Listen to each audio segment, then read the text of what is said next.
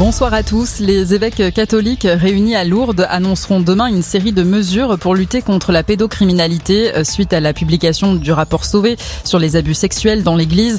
On sait déjà que l'indemnisation des victimes sera individualisée comme le souhaitent les victimes elles-mêmes et non forfaitaire.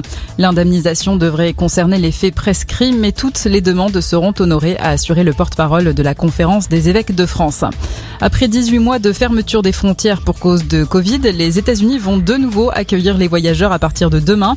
Des voyageurs vaccinés de 33 pays autorisés, dont la France. En plus d'une preuve de vaccination, il faudra se munir d'un test PCR négatif de moins de 3 jours.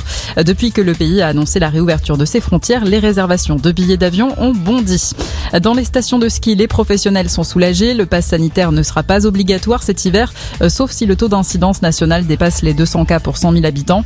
Le masque obligatoire dans les files d'attente des remontées mécaniques, un moindre mal pour les professionnels du secteur qui subi l'année dernière une saison blanche. Thomas Pesquet devra encore attendre. Il devait embarquer en fin d'après-midi à bord de la capsule qui le ramène sur Terre, mais son départ est de nouveau reporté à cause de vents violents. L'astronaute français est désormais attendu sur Terre mardi vers 4h30 du matin. Et une fois sur la terre ferme, Thomas Pesquet suivra trois semaines de rééducation à Cologne. Il effectuera des tests pour mesurer l'effet d'un séjour long en orbite sur le corps humain. La mise en garde sévère de l'Olympique de Marseille. Le club appelle les supporters à faire preuve de responsabilité.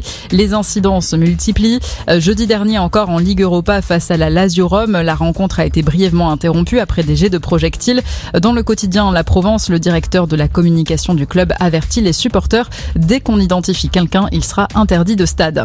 Sur les terrains, 13e journée de Ligue 1, Marseille recevait Metz. Les deux clubs se quittent sur un match nul, zéro partout. Et à 21h, Rennes reçoit Lyon. Bonne fin de journée à tous.